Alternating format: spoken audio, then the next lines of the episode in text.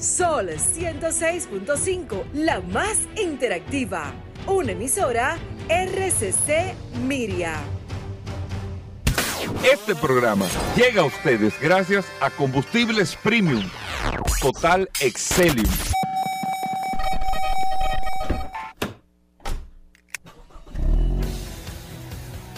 Bienvenidos al programa número uno de movilidad en la República Dominicana. Vehículos en la radio. Resumen, Vehículos en la radio.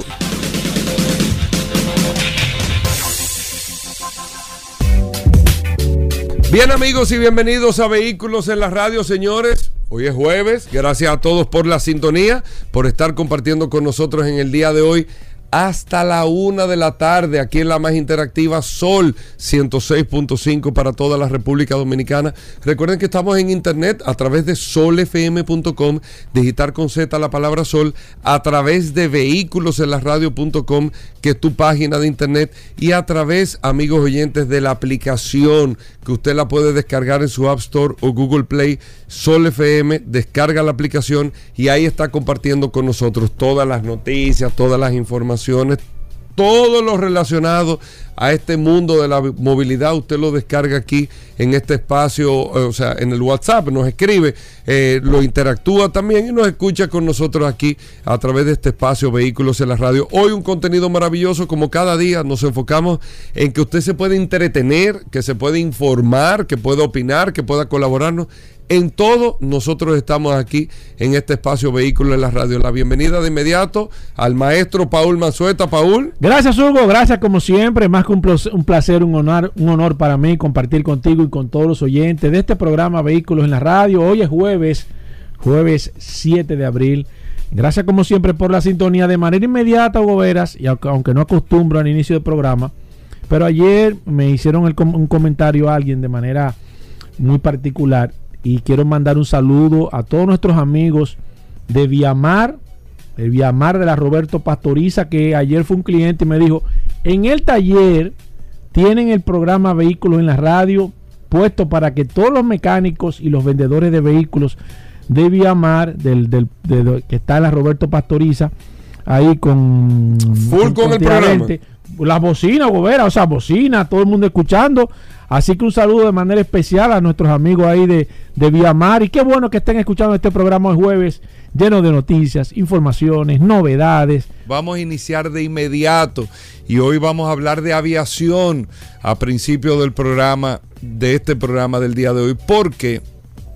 Porque aquí tengo un dato sumamente interesante sobre eh, el cierre, eh, ya esta fecha, en el primer trimestre de este año, el primer cuatrimestre que lo estamos cumpliendo ya en el mes de abril, empiezan a presentarse los cierres de todas las empresas, de todos los sectores, cierres de ventas, resultados económicos, cierres estadísticos, eh, como yo le estaba dando en días pasados, los resultados, por ejemplo, en el caso de Europa con el tema de los accidentes, cómo fue el comportamiento del año 2021. Y aquí en materia de aviación tenemos el cierre de pasajeros durante todo el pasado año a nivel global y cuáles fueron los aeropuertos de mayor cantidad de, de tráfico de pasajeros. Esto no necesariamente quiere decir de tránsito de aviones, totalmente diferente, sino de tráfico de pasajeros, la cantidad de pasajeros que eh, tocaron los aeropuertos. Y el año pasado, que es un dato interesante que le voy a decir, y eso yo lo voy a linkear al final con el tema de República Dominicana para que, que fue lo que me pareció más interesante. El año 2021 cerró con 4.500 millones de personas que tocaron un aeropuerto en todo el mundo, que viajaron, que volaron en todo el mundo, vuelos internos, vuelos eh, internacionales. 4.500 millones de personas viajaron en todo el mundo año 2021. Ahora, anoten este dato.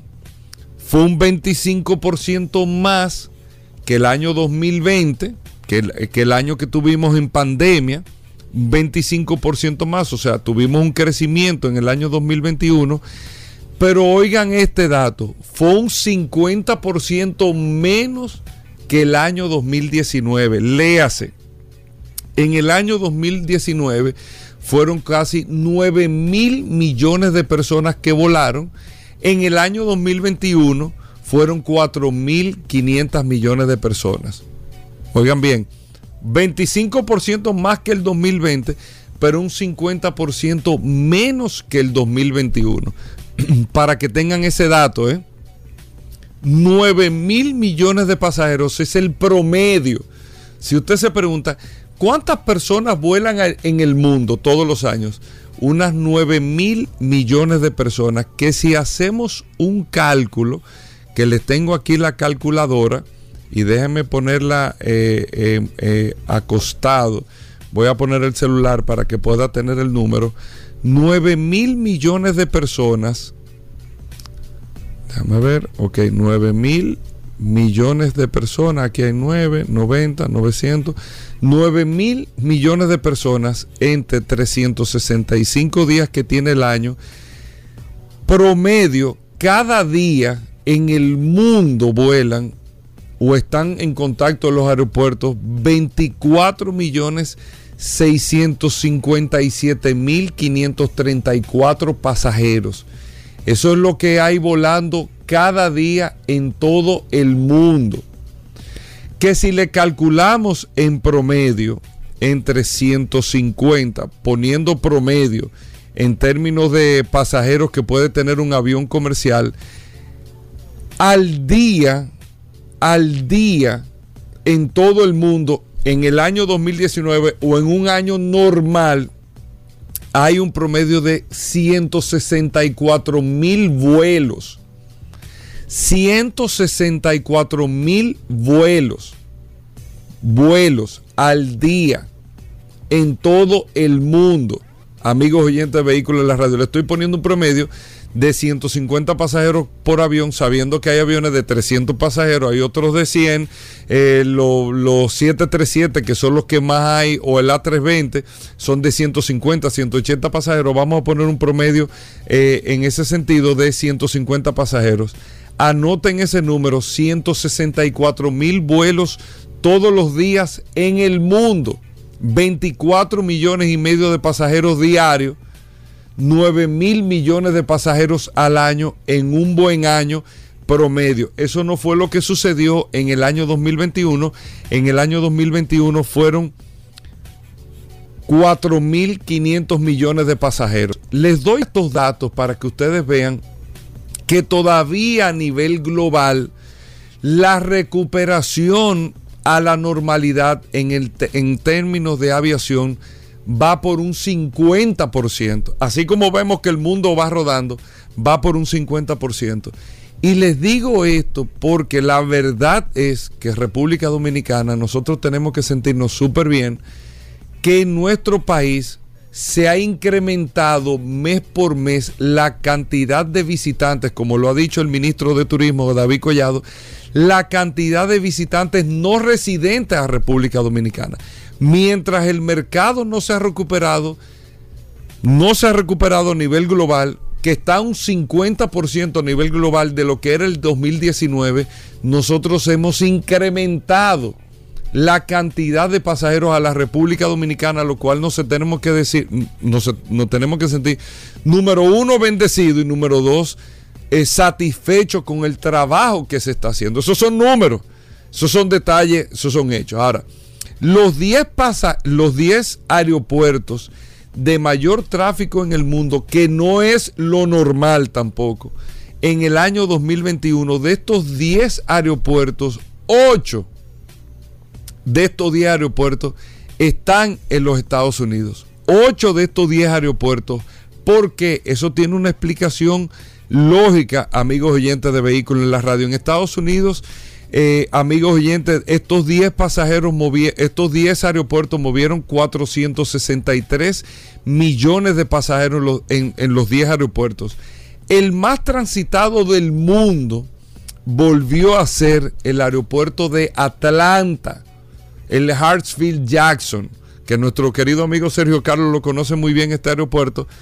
El aeropuerto del Hartsfield Jackson de Atlanta es el más transitado del mundo. No el año pasado, 2021, siempre, 2019, un año normal, 2018.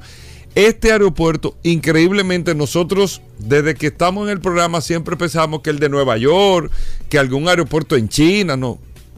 El Hartsfield Jackson de Atlanta, que es el hub de Delta Airlines, es el aeropuerto más transitado del mundo quedó en primer lugar con 75.7 millones de pasajeros en este pasado año 2021. ¿Cuáles fueron los 10 aeropuertos más transitados? Y le voy a explicar por qué 8 de estos 10 aeropuertos están en los Estados Unidos. El más transitado del año 2021 fue el Hartsfield Jackson de Atlanta, como se lo acabo de decir. Fue el aeropuerto número uno también en el año 2019. En segundo lugar, quedó el aeropuerto el Dallas Forward, que es el hub de American Airlines en los Estados Unidos. Pero este aeropuerto, el Dallas Forward, en el 2019 quedó en la décima posición. Yo lo voy a explicar por qué está en segundo lugar en el año 2021. En tercer lugar, el aeropuerto es una sorpresa en este ranking, el de Denver, Colorado, en los Estados Unidos también que quedó en el año 2019, en un año normal, en el número 16. Este año 2021 quedó en la tercera posición. Les voy a explicar por qué en un momento. Cuarto lugar, el aeropuerto de Chicago, que en el año 2019 quedó en el sexto lugar. En un año normal, el aeropuerto de Chicago está en el ranking de los 10, pero en el sexto lugar. En un año normal, el que quedó en tercer lugar, el de Denver, el de Denver, Colorado, perdón, no está en el ranking, no está en el top 10. En el quinto lugar quedó el aeropuerto de Los Ángeles, que descendió a un año normal porque en el año 2019 estaba en tercer lugar el de Los Ángeles, que es la entrada de todo el Pacífico y gran parte de Asia para los Estados Unidos, Los Ángeles, el LAX este aeropuerto quedó en tercer lugar en el año 2019 y el pasado año 2021 quedó en quinto lugar. En sexto lugar el año pasado quedó el aeropuerto de Charlotte en North Carolina, que ahí es que está. El que ha ido a ese aeropuerto puede ver al lado del aeropuerto la planta de ensamblaje y término del Dreamliner, del 787 de la Boeing. En este aeropuerto o al lado, unas instalaciones que están al lado, es que están las instalaciones de, ensamblaje y término del 787, el Dreamliner, y ustedes pueden ver todos esos aviones parados. Este aeropuerto, el de Charlotte, quedó en sexto lugar, pero en un año normal está en la posición 34. En el año 2019 quedó en la posición 34. Le voy a explicar por qué está en esa posición. Séptimo lugar, el aeropuerto de Orlando, en la Florida, que quedó ahora el año pasado séptimo lugar, pero en el año 2019, en un año normal, queda en la posición 31. No se supone que el aeropuerto de Orlando esté en esa posición. Pero le voy a explicar por qué, amigos oyentes. Octavo lugar, el aeropuerto de Guangzhou. Eso es en China. Este aeropuerto quedó en octavo lugar en en este año 2021, pero en la posición número 11 en el año 2019. Noveno lugar, el aeropuerto de Chengdu, eso es en China también, que quedó en la posición número 24 en el año 2019, que era un año normal. Recuerden que el año pasado, eh, para los que nos sintonizan ahora, en el mundo, pasajeros fueron 4.500 millones de pasajeros en todo el mundo. Un 20% más que el año 2020, pero todavía un 50% del año 2019. Reitero que todavía el mundo en términos de aviación no se ha recuperado al 100% en su cantidad de pasajeros. En la décima posición, el aeropuerto de Las Vegas, Nevada, en los Estados Unidos que quedó en el 2019 en la posición número 30. Si se fijan, de los 10 aeropuertos más transitados el año pasado, de los 4.500 millones de personas, y estos aeropuertos, entre estos 10 aeropuertos, movieron 463 millones de pasajeros, 8 son norteamericanos y 2 están en China. porque ocho son norteamericanos. Y fíjense que de esos ocho, el de Las Vegas, el aeropuerto de Orlando, el aeropuerto de Charlotte, el aeropuerto de Denver. O sea, uno, dos, tres, cuatro no deben de estar en ese ranking, pero están en este año. ¿Por qué, amigos oyentes de vehículos en la radio? Porque los Estados Unidos tiene un tráfico interno muy fuerte.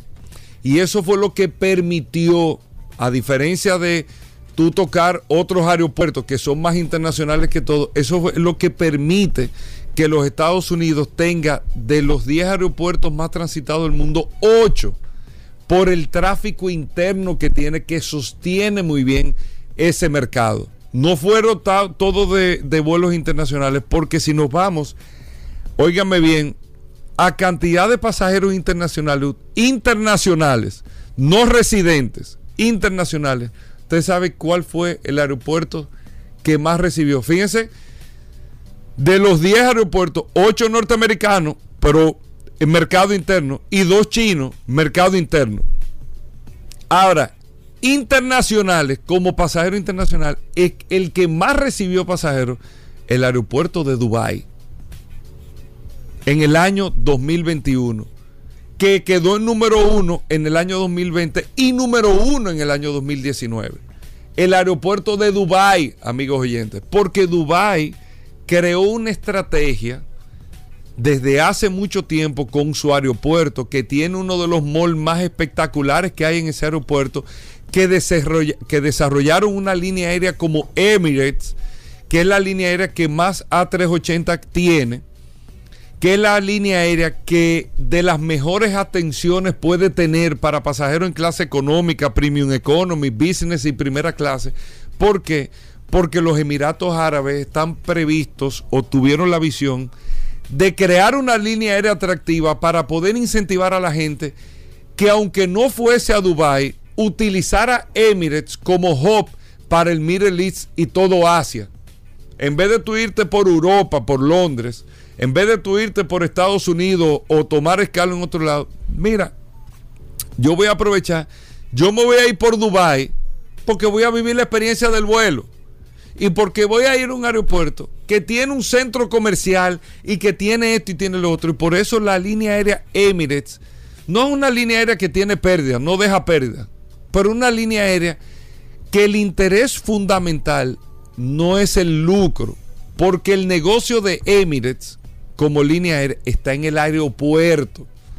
El negocio real de ese, de ese entramado de Emirates no es la línea aérea. Ustedes dirán, pero ven acá, esta gente en primera clase brindan Don Periñón, en clase business eh, es la que yo que Clicoc, una, una champaña, Chiva 18, en business. Usted ve que tiene eh, un bar que tú le das durísimo, que si tú tuvieras un hotel todo incluido. Pero el negocio de ellos no está ahí. El negocio de Emirates está en el aeropuerto. Fíjense, no es de los 10 aeropuertos más transitados del mundo. Ahora, es el que más pasajeros internacionales mueve en el mundo. Que están haciendo tráfico, trasbordo. Que ni siquiera se quedan en Dubái. Es un tránsito que están haciendo. Vienen de Europa, por eso Emirates tiene desde Italia, desde Londres, desde, desde todos los países de Europa, desde Estados Unidos con esos A380, que son esos cruceros en el aire, que te llevan ahí y desde ahí tú conectas con Asia, con todo el East, con Australia, con todo lo que tú quieras. Tú lo haces desde ahí. Entonces, tú mismo dices, ven acá, dos horas más, dos horas menos. Si yo voy a ir para Asia o voy a hacer esto, voy a hacer lo otro, en vez de yo irme en un vuelo aburrido, vamos a decirlo así, de Estados Unidos a Europa para de ahí conectar, yo me voy de Estados Unidos a Dubai y vivo una experiencia. Y por eso Dubai queda en ese ranking para que ustedes vean que todo, amigos oyentes, es estrategia.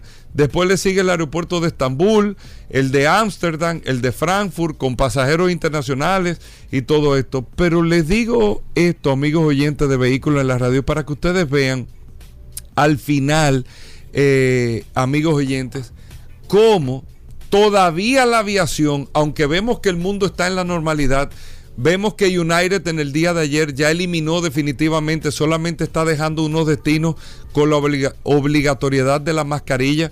Ya el mismo presidente Biden en los Estados Unidos desmontó la medida de las mascarillas. Hay, eh, es opcional de las líneas aéreas que la soliciten o no y hay destinos y países que eh, te la van a seguir pidiendo. Pero con todo y eso que nosotros estamos viendo una normalidad, y ya Paul que se integra aquí a la cabina de vehículos en la radio, el año pasado se movieron 4.500 millones de personas, que es la mitad del tráfico aéreo de personas en el mundo, que en el 2019 fueron 9.000 millones de personas. Les reitero que tomando ese dato, y con eso concluyo, para que ustedes tengan esa información, si usted quiere saber, ven acá, ¿cuántos aviones vuelan en el mundo? Todos los días. ¿Cuántos aviones vuelan en el mundo? Promedio, 164 mil vuelos en el mundo. Promedio. 164 mil vuelos en el mundo. Un promedio, un poco más, un poco menos. Mal tirado. No mal tirado el cálculo, sino un cálculo promedio. Calculando que en el mundo se mueven 24.5 millones de personas todos los días tocan un aeropuerto. 24.5 millones de personas. Y si usted le calcula promedio a 150 pasajeros promedio, el avión, uno un poco más, un poco menos, te da un número de 164 mil vuelos. Que hay 164 mil aviones de ese, No, pero recuerde que un avión te hace hasta 6, 7 vuelos diarios. 164 mil vuelos promedio. Ahí está ese dato, con eso iniciamos el programa del día de hoy hablando de aviación porque concluyendo y reiterando, nosotros como país, que la aviación todavía está en capacidades de pasajeros, aunque creció un 20% del 2020 al año pasado 2021, pero está un 50% del 2019 y nuestros números en materia de turismo, en materia, amigos oyentes, de cantidad de personas no residentes, vamos en aumento, no solamente que el 2020, sino que el 2019. O sea, nosotros estamos mejor que en el 2019, mes por mes, como lo ha presentado el ministro David Collado. Entonces nosotros debemos de sentirnos súper bien que vamos en esa materia en muy, muy buen camino. Gracias amigos oyentes, un abrazo. Venimos de inmediato, ya venimos con más noticias. Llegó el hombre de las finanzas, Paul Manzueta. Con él vamos a hablar en un momento. Resumen, vehículos en la radio. Navidad para todos los oyentes de Vehículos en la Radio. Con Hugo Veras. ¡Feliz Navidad! ¡Oh, oh, oh, oh, oh, oh! ¡Oh, oh, oh, oh, oh! Resumen, vehículos en la radio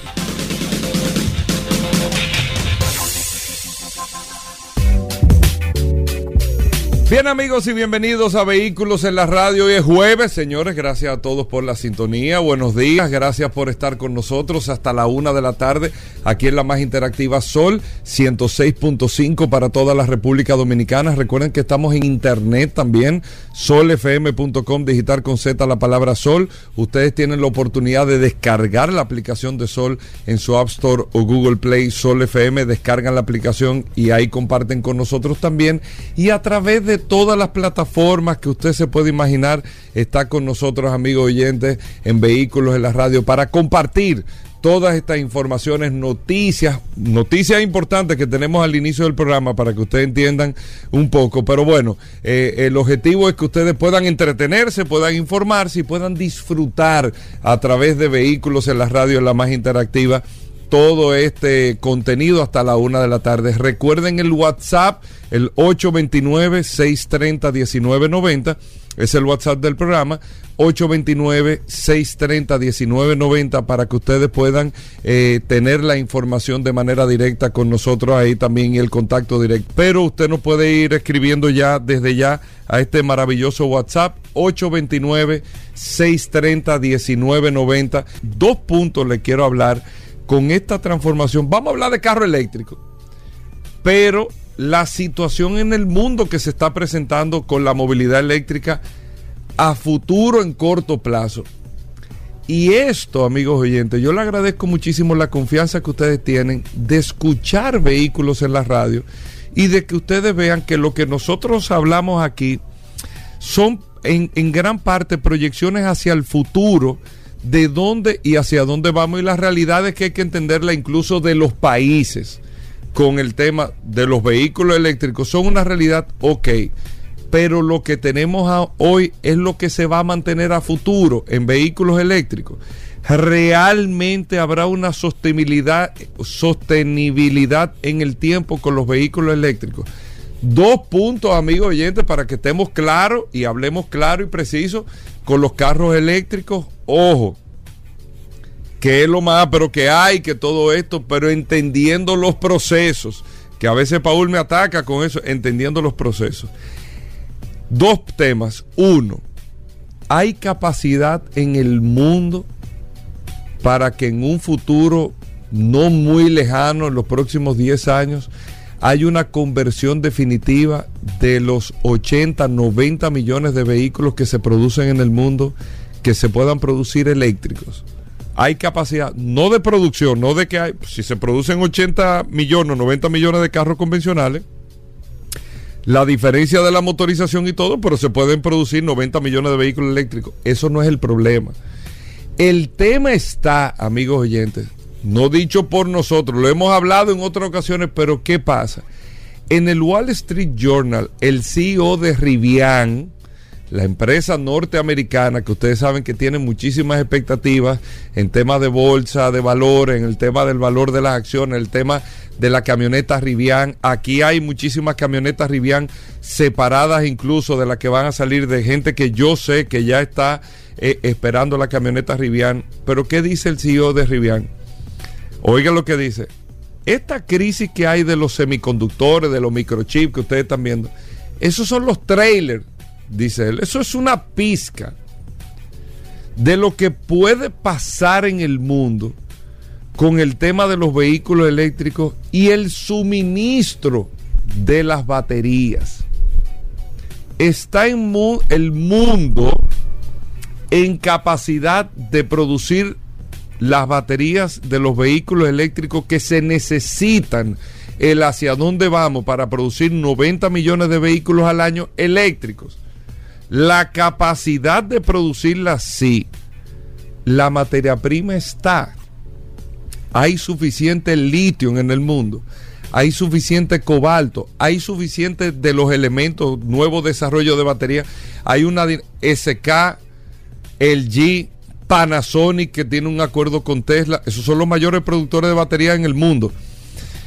Otras empresas que Stellantis que está eh, eh, eh, construyendo su propia gigafactoría para baterías de vehículos eléctricos. Los coreanos están muy en eso, los chinos están full en eso también. Tesla está full en eso también. Pero una cosa es que tú ten- estés construyendo plantas para gigafactorías para producir baterías. Ahora, ¿estará el mundo en capacidad de tener minas para poder suplirla? De, solo dice el CEO de Rivian. Nosotros lo hemos dicho anteriormente. Lo hemos dicho solamente como cuestionamiento porque no tenemos el conocimiento si hay, no, no lo sabemos, como los yacimientos del petróleo, se sabe en el mundo ya, eso está requete estudiado y, y siguen apareciendo yacimientos todavía, pero requete estudiado. Ahora Estados Unidos, incluso el presidente Biden abrió eh, la, la oportunidad para que en tierras del Estado se puedan hacer exploraciones de petróleo, todo. Lo del petróleo sí está. Ahora, el mundo tiene la capacidad. Ahora mismo en el estado de Nevada, Tesla acaba de comprar 4 mil. Déjeme, yo le voy a dar el dato. Si son 4 mil o, Yo no tiendo a leer eh, hablando con ustedes, amigos oyentes, pero para darle el dato lo más preciso eh, posible de la, de la compra que hizo Tesla en el estado de Nevada, eh, eh, 4 mil exactamente hectáreas de, de, vamos a decir, de, o sea, 4 mil hectáreas de- del, del material de donde sa- saca el litio. Apareció un yacimiento en Nevada y Tesla acaba de adquirir esas 4.000 hectáreas para suplirse la materia prima del litio, que es la misma batería que usa su celular. O sea, ese mismo material dentro de la batería de sus celulares, el litio. Compraron 4.000 hectáreas en Nevada. Ahora, en el mundo hay yacimientos suficientes, dice el CEO de Rivian, para suplir en el litio, que es la tecnología que hay. Hay otros elementos que se están estudiando y analizando, pero sobre la base que se está construyendo hoy es sobre el litio. Está esa sostenibilidad para que el mundo tenga un cambio al 100% en 10 años, número uno y número dos, que esto sea sostenible en el tiempo de la movilidad eléctrica. Solo está poniendo en duda el CEO de Rivian y prevé que esto de los microchips que nosotros estamos viendo, miren que ahora no hay carro nuevo. O sea, tú tienes lista de espera aquí en República Dominicana ocho meses, seis meses, eh, cuatro meses. Miren como Rodolfo dice, para junio eh, tal modelo. Hay modelos aquí de varias marcas que no han llegado este año. Modelos que se venden muchísimo que no han llegado este año. O que han llegado dos o tres. Porque simplemente con el tema de los microprocesadores, la alta demanda no hay. Esto se prevé que va a pasar con el tema del litio, dicho por los mismos eh, productores de vehículos que cuestionan la capacidad del planeta Tierra. Bolivia tiene yacimientos importantes, en Chile han aparecido algunos también.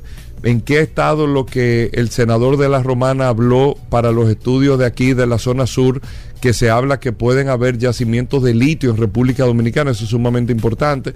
Aparecieron las 4.000 hectáreas en Nevada en Europa eh, hay yacimientos de litio. Bueno, todo esto está bien, pero todos esos yacimientos dan a la capacidad, como es la capacidad actual de la producción de petróleo, para suplir el mundo. Y no solamente 90 millones de vehículos al año, sino ya dentro de 10 años los vehículos que están hoy, ese recambio de ese banco de baterías para suplir de lo que hay. Esos son ya cosas que empiezan a estar en el tapete. Pero otra cosa más importante es lo siguiente, para el momento, y es lo que yo he venido hablándole, amigos oyentes, de mucha claridad para lo que estamos viviendo hoy en países como República Dominicana y como muchos países del mundo que están lógicamente incentivando con reducción de tasas eh, impositivas, que eso está correctísimo para el tema de ir llevando los mercados al cambio de la movilidad eléctrica. Miren cómo la participación de vehículos eléctricos ha venido creciendo. El país de mayor compra de vehículos eléctricos, China, la segunda región, la Unión Europea, son los dos mercados que se están llevando el 70% de los vehículos eléctricos del mundo. Hay una apuesta muy fuerte para esto. Pero ¿qué está pasando? Y miren el dato para que lo que hoy vemos como una ventaja, mañana no lo veamos como que este país me engañó, no estoy hablando de República Dominicana, cualquier país del mundo que tiene incentivos en el día de hoy y que mañana no los va a poder tener, poder tener, no va a poder tenerlo. ¿Por qué no va a poder tener esos incentivos? Para que no nos sintamos mal. Los incentivos de impuestos de compra. Pero eso que estamos viendo con la carga también. Porque ustedes saben que se lo he dicho mil veces, de, algún, de alguna forma yo tengo que, como Estado, no solamente República Dominicana, en todos los países del mundo, cómo yo voy a sustituir el impuesto de los hidrocarburos por, o sea, ese ingreso que yo tengo, como yo lo sustituyo con el tema de la electricidad. Porque la tarifa eléctrica para tu casa no es la misma que la industria, no puede ser la misma para cargar un carro. No puede ser. Y yo tengo que calcular muy bien para que esa carga que tú haces y esos kilómetros en tu vehículo eléctrico, que cero emisiones, todo eso, yo pueda eh, sustituir lo que tú me generas con 400 kilómetros de eléctrico con 400 kilómetros de combustible en base impositiva. Oigan bien, pero ustedes saben que se lo estoy diciendo para cuando venga esa conversación que va a venir, no, no digamos que fulano está en contra, que el otro está en contra, que esto está en contra. Te voy a poner un ejemplo a eso. Señores, hoy España acaba de sacar una información de que los ingresos de matriculación vendiendo en el año 2021 la misma cantidad de carros o carros de mayor nivel incluso, que en el año 2019, no en el año 2020 de pandemia, sus ingresos cayeron un 13-14%. Los ingresos de matriculación perdieron dinero, dejaron de ingresar dinero. Ya ahora mismo, hoy, el gobierno español acaba de entrar en preocupación, porque que tú dejes de ingresar 1 o 2% no es nada. 13, 14%. Yo ingresaba 100 mil millones de euros al año por impuestos de matriculación. Este año recibí 84 mil. Y esos 14 mil millones. ¿Qué pasó ahí? Ah, esos 14 mil millones viene sobre la base de la tasa cero por los vehículos de cero emisiones, de los incentivos para el cambio de la movilidad eléctrica, pero ya hay un sentir presupuestario en los ingresos que tiene el Estado. Entonces, hoy, hoy, que estamos a 21, ¿cierto? Hoy estamos a 21. Hoy 21 de abril inicia el cuestionamiento, en este caso en España, que eso es lo que está pasando en Alemania, que fíjense que están desmontando ya los incentivos a la compra y al recambio de las unidades, los, los planes que tienen de actualizar unidades obsoletas y que tienen mayores incentivos los vehículos eléctricos, porque hasta qué punto yo puedo incentivar pero hasta qué punto yo puedo lesionar, porque los estados, los países, los gobiernos siguen con su presupuesto y los pueblos siguen con la, con, con, la demanda de una serie de cosas. ¿Y eso de dónde vienen los ingresos de todos los países? De los impuestos que pagan los ciudadanos. Pero España ahora se le acaba de caer un 14, 13, 14% el ingreso de matriculación por el tema de los vehículos eléctricos. Y ahora empieza la evaluación. Ah, no, espérate ya estos incentivos que teníamos, ya los, vehículos eléctricos se están vendiendo más que los diésel en España. Ya esto hay que pararlo. Ya aquí todo el mundo tiene que empezar a pagar lo mismo o tiene que pagar igual porque yo no puedo tampoco sacrificar los ingresos del Estado que van en el área del sector de vehículos o se lo voy a cargar que a la producción de alimentos no puedo hacerlo, tiene que pagarlo ese mismo rubro de los vehículos y por ahí es que está eh, eh, eh, llevándose esa conversación. Se los digo, amigos oyentes, para que lo tengan en cuenta pendiente, porque son conversaciones que van a venir antes del 2030. Van a venir. Y lo que usted está viendo hoy como ventaja, no es que no va a ser una ventaja, lo va a ser. Pero la ventaja no la podemos ver en términos económicos. De ahorro porque yo gasto, en vez de 10 mil pesos de gasolina, gasto 2 mil. No, probablemente va a gastar 6 mil en eléctrico. Vas a tener un ahorro, pero no va a ser ese ahorro tan, tan amplio como lo estamos viendo en el día de hoy. Ah, no, que tú lo traes, tengo el 50% de impuestos o tengo tasa cero eso. Eso tú lo estás viendo hoy, es una ventaja para hoy, pero eso no se va a mantener en el futuro porque los gobiernos tienen que mantener sus ingresos y ya el primero que acaba de explotar es el gobierno español. Un abrazo amigos oyentes, gracias por la sintonía. Ustedes ven que este programa a veces eh, le tenemos que poner conversaciones como el de Marian sobre el futuro. Venimos de inmediato, no se muevan.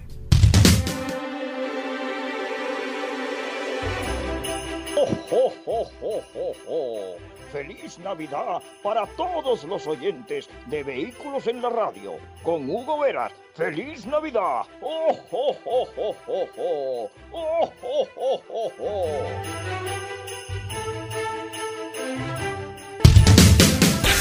Resumen, Vehículos en la Radio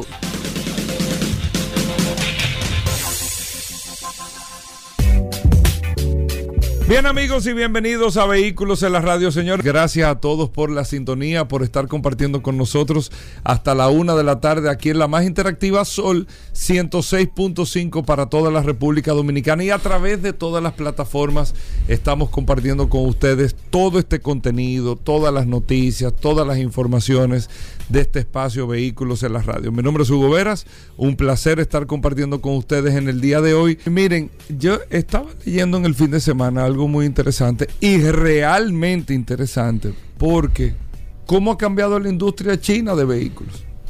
La industria china de ser una industria de copia, de eh, nosotros de réplica, vamos a decir así, de, de replicar, de copiar eh, eh, modelos que existían en el mercado, a convertirse en un sólido productor de vehículos en todo el mundo, para todo el mundo, una referencia de la industria automotriz para todo el mundo. Y los chinos supieron corregir se les presentó el momento para poder corregir y hoy, fíjense cómo aquí incluso en República Dominicana, yo creo que la marca eh, Chang'an ha dado demostraciones importantes de lo que son productos, la verdad, eh, sumamente interesantes y con buen precio para lo que representan los productos. Pero BID con los modelos eléctricos ha demostrado aquí, a mí me han mandado, Paul, no sé si a ti te pasa, o en el WhatsApp nos han mandado también fotos de la Jeepeta BI, de la gente preguntando, ¿y esto qué es?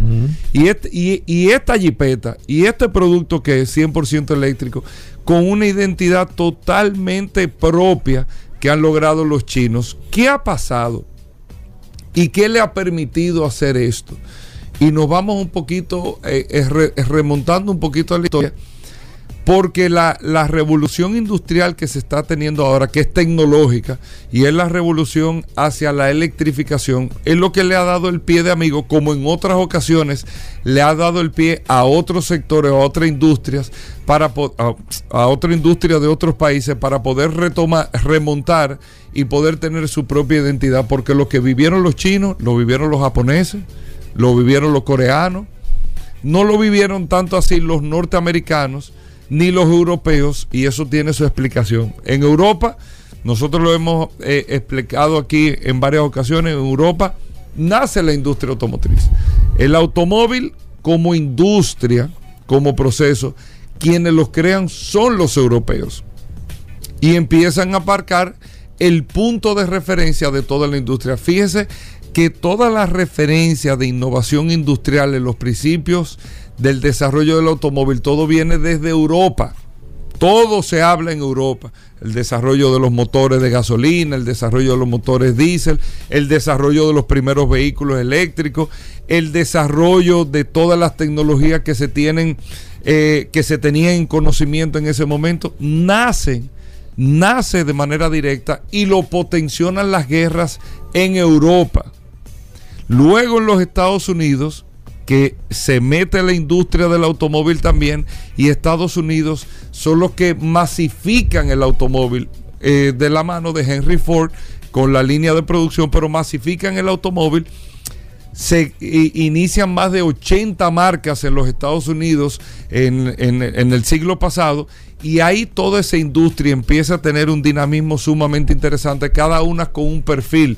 Los europeos tenían un perfil, los norteamericanos tenían otro perfil.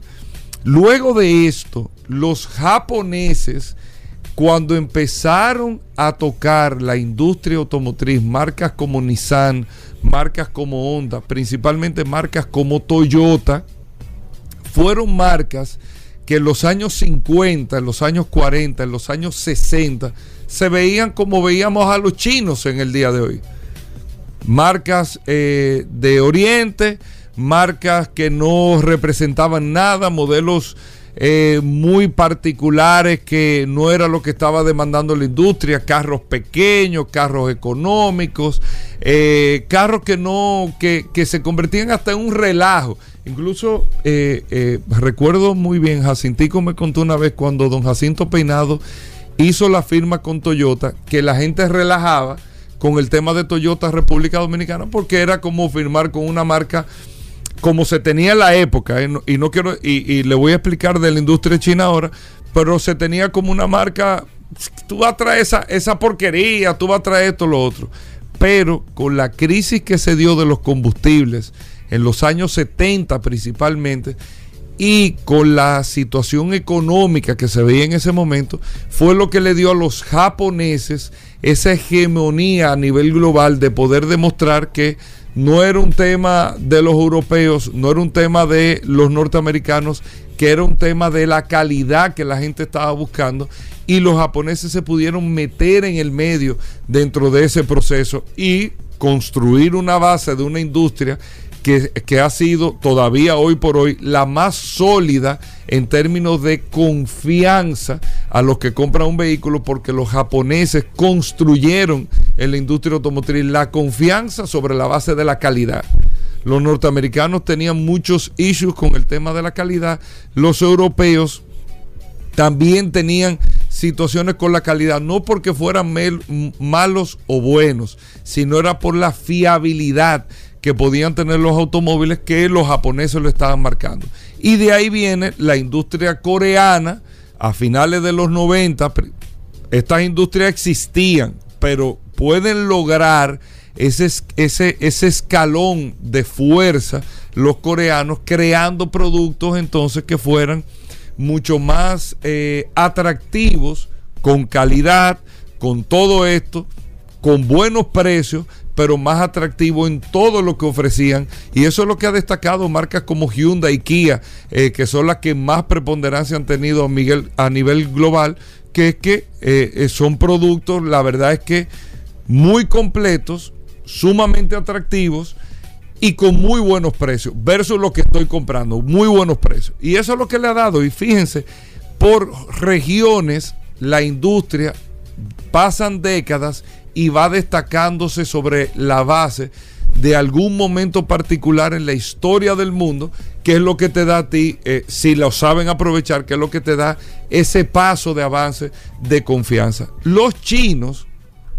que tenían una industria ahí, que existía una industria, pero que estaba es relacionada. Y nosotros hemos hablado aquí demandas de productos similares eh, a X5, productos similares a Range Rover, eh, copia como si fuera una cartera que te producían ahí. Yo voy a hacer esta marca, eh, voy a crear esta marca, voy a tomar este diseño, voy a replicar este diseño, no voy a tener una identidad propia y por eso los chinos no tenían una confianza en la industria internacional y estaban basados mucho en la industria local, en, el, en, el, en, en, su propio mercado, que está bien, consumen ahora, ya después de la, de la revolución económica que ha tenido China como país en los últimos 30, 20 años, 25, 30 años. Y bueno, con el consumo local, ¿qué más tú vas a querer? Consume 26, 27, 28 millones de unidades versus un mercado norteamericano de 14, 17 millones de unidades, tú con tu mercado tú cuadras y tú resuelves. Pero los chinos fueron más allá y los chinos supieron aprovechar el timing que gracias a Dios le llegó de la revolución tecnológica a la movilidad, al cambio de la movilidad que son los vehículos eléctricos. Y hoy China tiene en producción y en consumo más del 40% de los vehículos eléctricos que se producen y se, y, se consumen en el mundo. Y China ha sabido aprovechar, aprovechar como industria automotriz su propio camino.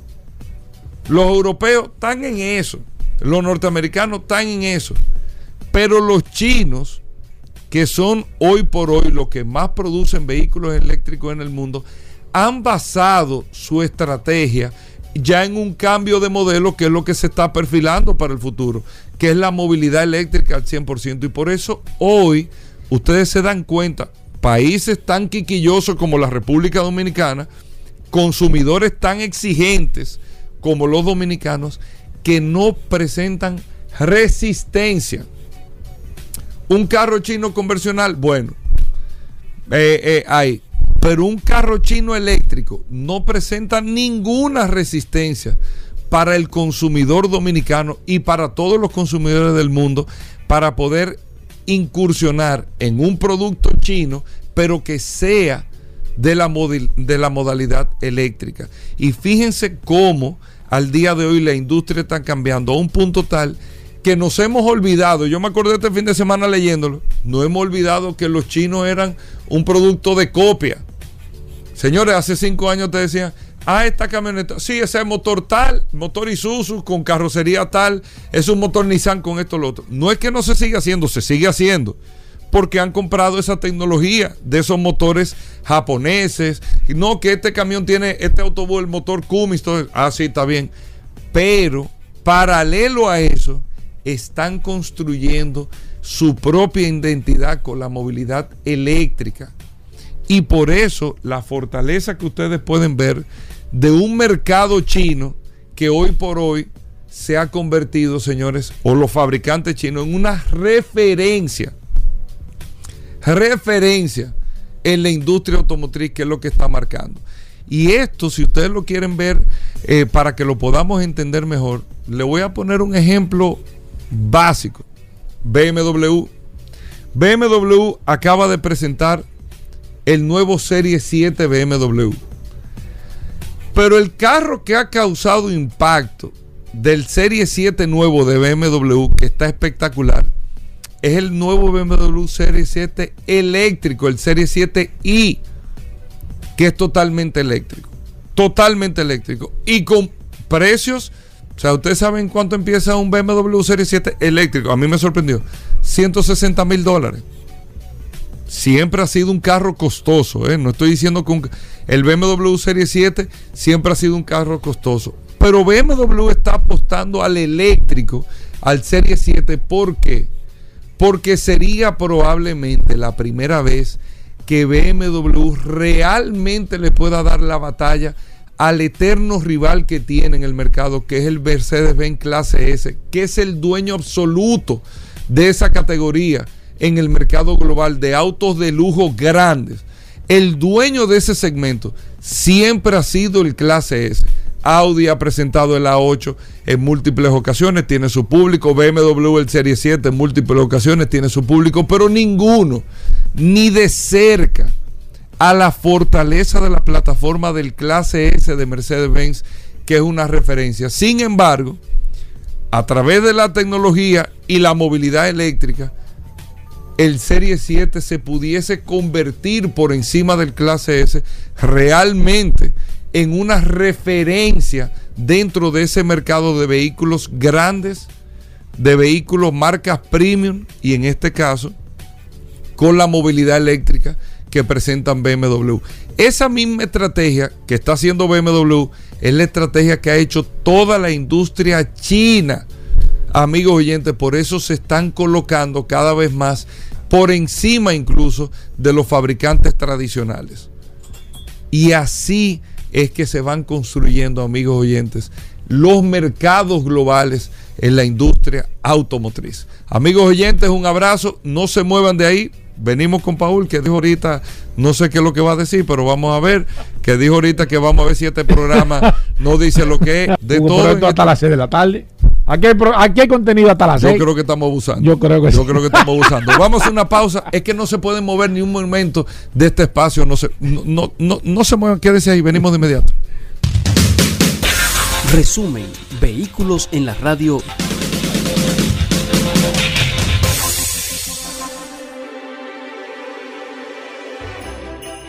Mantengo mi trineo siempre en condiciones porque escucho los buenos consejos de vehículos en la radio. Solo así puedo volar en mi trineo. ¡Feliz Navidad! ¡Feliz Navidad para todos! Vehículos en la radio con Hugo Veras.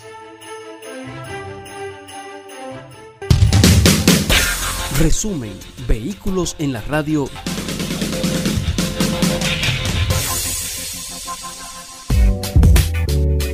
Bien, amigos, y bienvenidos a Vehículos en la Radio. Pero está lleno. Sí, de todo, de Esto todo. está, esto está más lleno que una onza de la 27. De todo, amigos oyentes en Vehículos en la Radio. Y miren qué propuesta tan interesante se está haciendo. Y una prueba que se empezaron, unas pruebas que se empezaron a hacer en Inglaterra.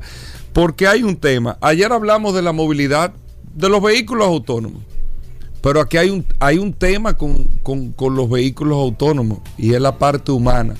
Si bien es cierto, cuando los vehículos se manejen solos, o si llegamos a esa etapa, está la tecnología para llegar a esa etapa, de que usted no tenga que tomar eh, el guía en un vehículo y que sea la tecnología que se encargue. Esa la tecnología está.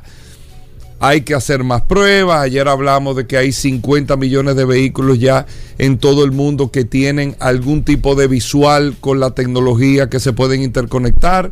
Se proyecta que ese número se va a elevar en, a 10 veces más dentro de 3, 4 años. O sea, la tecnología está y todo está presto para eso. El, el por qué llegar a los vehículos autónomos, principalmente una de las mayores ventajas es que se eliminaría casi al 100% el riesgo por accidente de tránsito. Pero, hablando de esto en el día de ayer, y viendo y leyendo y escarbando y buscando, aquí hay un tema humano también, no por el caso de los accidentes, sino por el nivel de participación que tiene el ser humano en cuanto a la,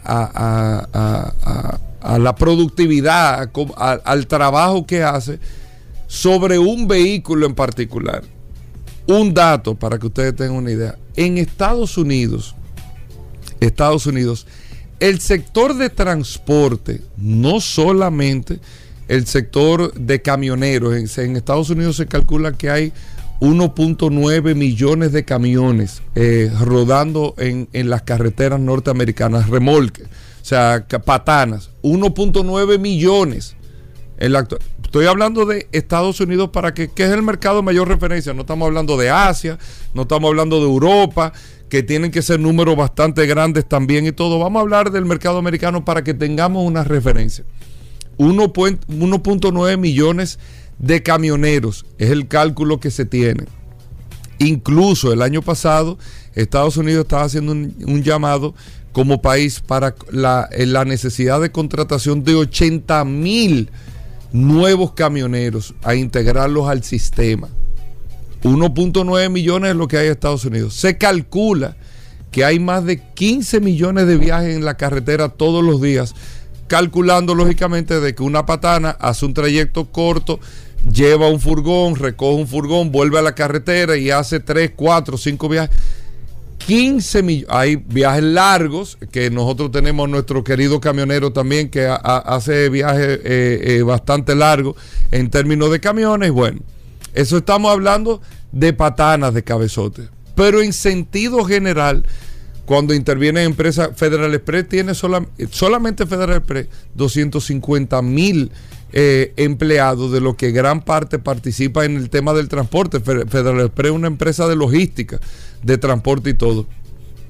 Se tiene el cálculo en los Estados Unidos que aproximadamente 9 millones de personas trabajan en el sector de transporte. No tienen que ser camioneros todos, furgonetas, eh, eh, eh, cualquier otro tipo de implementación. 9 millones de personas que trabajan en el sector de transporte. ¿Cómo cuánto trabajarán aquí, Paul? ¿Aquí cuántos camioneros tienen que haber? ¿5 mil?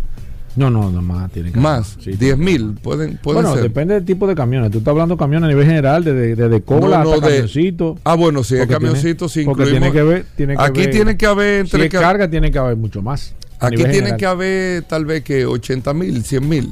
Sí, yo entiendo que quizás un 100 mil, un 100 mil puede ser. Eh, de de, de transporte de carga en todo en todos los tipos. ¿Cuántos vehículos a nivel general hay? Eh, de, o sea, que no sean motocicletas, un millón, un millón cien. más o menos un 10%, un poquito menos. Como 100 mil tiene que ser, eh, eh, aquí en República Dominicana. De transporte de carga. De carga. De carga. No estamos hablando de lo que intervienen en el transporte de pasajeros, que, es otro número bastante grande. Pero vamos a hablar del tema del transporte de la carga, por lo que se está implementando o se está aprobando en, en, en Reino Unido. Esos 9 millones de personas, para ponerle un ejemplo en los Estados Unidos, ¿qué pasaría con 9 millones de personas si nos vamos al, tema del vehículo autónomo? Si realmente se pasa al vehículo autónomo. Que no estamos hablando de taxis, no estamos hablando de otra cosa, estamos hablando de transporte de carga, mercancía, delivery, ese tipo de cosas en los Estados Unidos. ¿Qué pasaría? O sea, aquí hay un factor social sumamente importante con ese tema en particular. ¿Qué pasaría en, otros países? Países como los nuestros también, que tenemos una participación importante de gente que vive todos los días del transporte. Y no estoy hablando de pasajeros, sino del transporte de carga, mercancía, todo eso. Son decenas de miles de personas. Si vamos a la movilidad autónoma, bueno, ¿qué pasaría? Hay una propuesta interesante que se está aprobando en Inglaterra que se llama y se lo voy a dar el nombre eh, ahora mismo, amigos oyentes, lo tenía aquí anotado, con una empresa que está haciendo las pruebas que se llama Street Drone. ¿Y por qué no?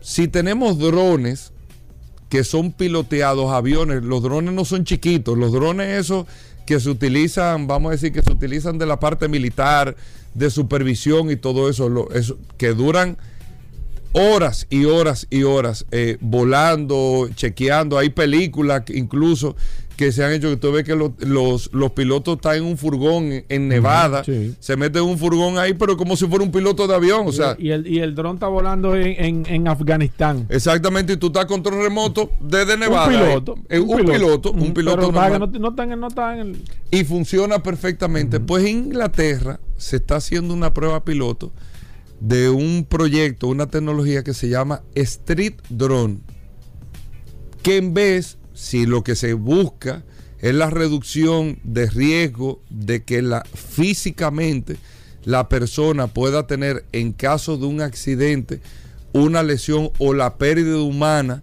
en caso de un accidente, que esa persona no deje de participar del proceso de transporte, pero que en vez de estar dentro de la cabina, que esa tecnología, repito, existe, eso no es una fantasía, esté desde su casa, como si estuviera piloteando un dron, desde su casa, con una serie de pantallas que te dan la panorámica, como si tú estuvieses montado en el camión, pero el camión anda con esa conducción, entre comillas, autónoma, o sea, no con una, bueno, no es autónoma, no con un piloto a bordo, sino desde la, vamos a decir, de la comunidad del hogar o desde una oficina, esté manejando ese vehículo. Y es una alternativa que se está probando y se está buscando, porque al final socialmente habría que darle una respuesta de qué pasaría, qué pasaría con todas esas personas, o sea, son millones y millones y millones de personas en el mundo que viven del volante. No que se transportan, o sea, no es que eh, usan el vehículo para ir de un sitio a otro, no, que viven, que trabajan del volante. Y esto del street drone, Inglaterra lo está haciendo para buscar una respuesta al tema de que haya la posibilidad de que el vehículo no es que sea autónomo, sino que no tenga el conductor físico y usted pueda desde su casa, desde un centro, desde donde sea, entonces pilotear ese vehículo, que es totalmente posible. Y se puede crear todo el ambiente porque la tecnología existe para eso. Y eso se está previendo porque tú teniendo, para, para darle una idea concreta y con datos, en los Estados Unidos, 9 millones de personas que viven del transporte, a lo largo dentro de 10, 15 años que se plantee el tema de la movilidad autónoma sin conductor, ¿qué pasaría con 9, 10 millones de personas que no tendrían función? Porque ya los vehículos se manejarían solos y esto puede ser una respuesta real a este tema en particular y ya se está probando esa tecnología que la aviación es funcional, que están los drones en materia de aviación funcionando perfectamente y no los drones de esos cuatro hélices, los aviones que hasta se usan en, en milicias, bombarderos y todo, para poder sustituir entonces la presencia física de un conductor a tú tener desde tu hogar o desde una oficina o desde tu empresa de transporte que tú puedas hacer el trayecto, evitas el tema de la fatiga, evitas el tema del estrés, lo haces con mucho mayor comodidad, pero sigues viviendo o teniendo los ingresos sociales, salariales que tú necesitas para que la gente pueda vivir a través de este sistema que se llama Street Drone o otro sistema que se puede hacer. No está descabellada el, el- el- la propuesta que se está haciendo y una búsqueda de solución sobre una tecnología que esté basada. En vez de tú manejar el vehículo, que tú te des de tu casa, si te de- hablando de transporte de carga o este tema, que tú lo puedes hacer a través desde, eh, como si fuera piloteándolo virtualmente a través de un dron. ¿Qué les parece eso? Son soluciones que se están buscando, amigos oyentes de vehículos en la radio. Breve pausa, venimos en un momento, hay más noticias cuando regresemos. Resumen, vehículos en la radio.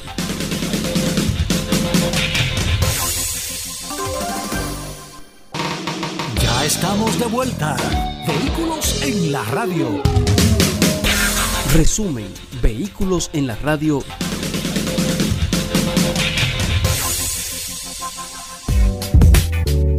Bien amigos y bienvenidos a Vehículos en la radio. Gracias a todos por la sintonía por estar compartiendo con nosotros en el día de hoy hasta la una de la tarde aquí en la más interactiva Sol 106.5 para toda la República Dominicana. Recuerden que usted puede descargar la aplicación de Sol en su App Store o Google Play. Sol FM descarga la aplicación y ahí, amigos oyentes, está compartiendo con nosotros todas las noticias, todas las informaciones, todo lo relacionado a este maravilloso mundo de la movilidad y con datos muy interesantes a principio del programa sobre los resultados principalmente eh, del desempeño de las ventas eh, de vehículos en mercados importantes que pueden ser de referencia para nosotros. Pero antes darle un saludo a nuestros amigos del WhatsApp también al 829-630-1990.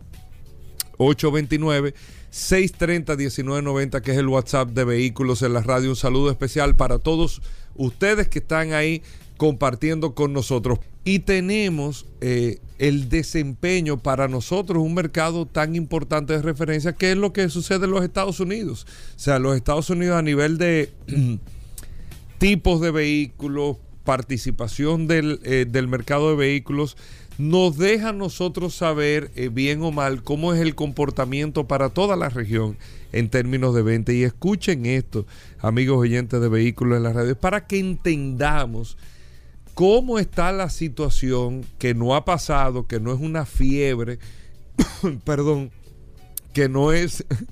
Que no puede toser ahora que no, ya eso pasó. Aquí no se puede. Pasó.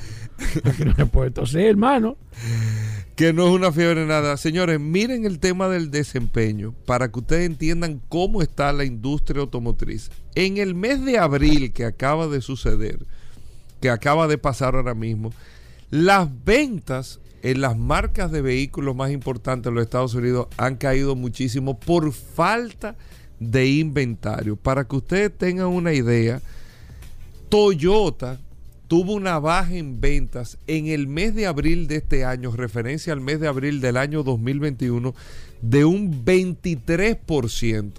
23%, casi un cuarto de las ventas del mes cayeron de parte de Toyota a diferencia del año pasado. Toyota facturó en este mes de abril, para que ustedes tengan eh, el siguiente dato, 184.960 vehículos, a diferencia del mes de abril del año pasado que facturaron 239.311 vehículos.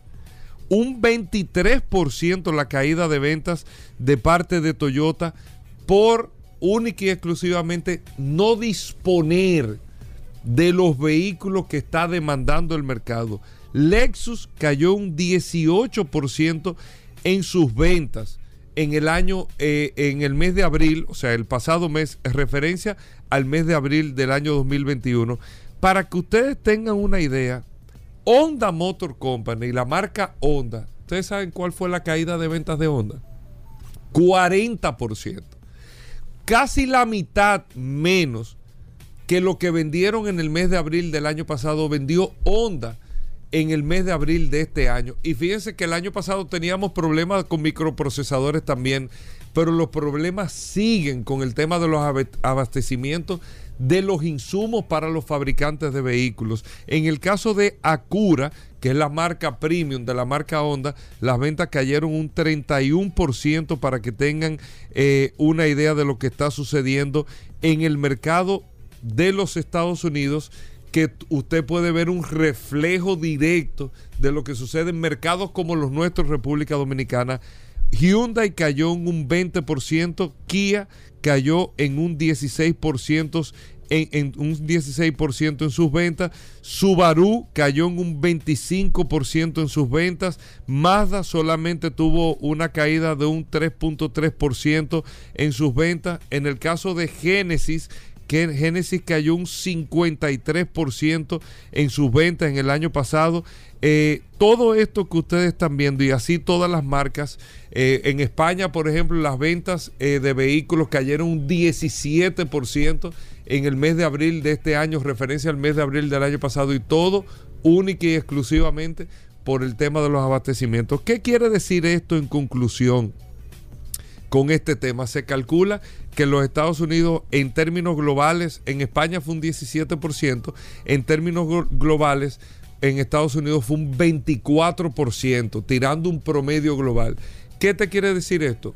Que el comportamiento se va a mantener durante todo este año 2022. Aparentemente se tenía esperanza que a partir de la segunda mitad de este año las ventas de vehículos por tema de abastecimiento de mercancías se pudiesen ir recuperando, que el mercado se fuera recuperando. La guerra de Rusia y Ucrania ha afectado muchísimo el tema. China cerró de nuevo los puertos y ustedes saben la situación que se está teniendo y aparentemente eso eh, eh, se tomará todo este año 2022 completo. ¿Qué conlleva esto?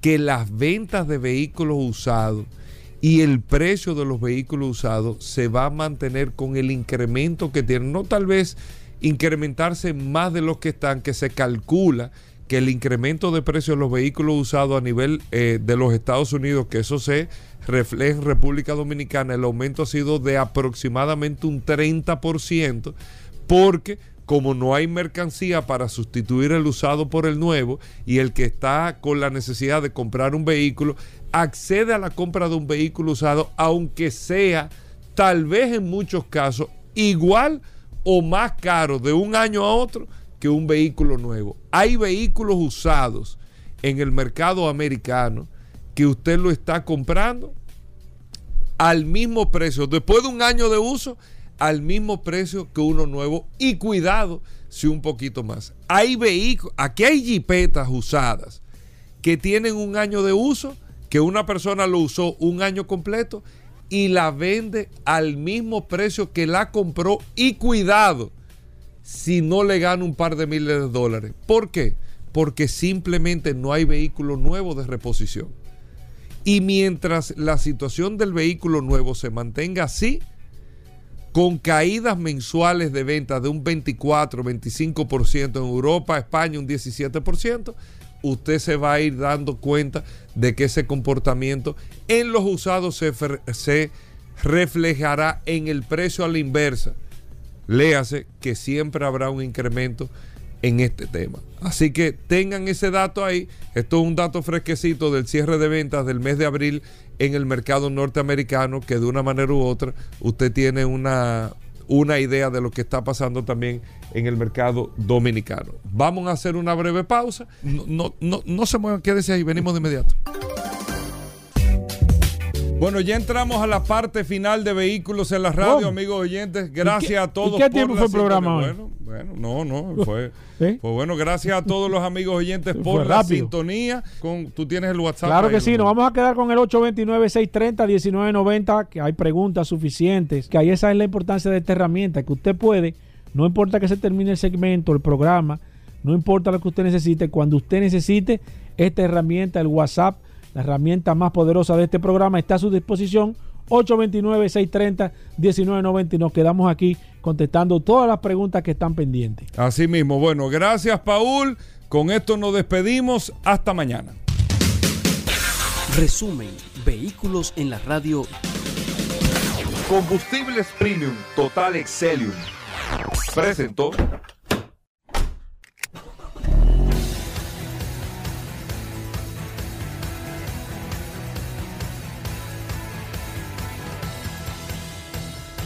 Vehículos en la radio. Sol 106.5, la más interactiva. Una emisora RCC Miria.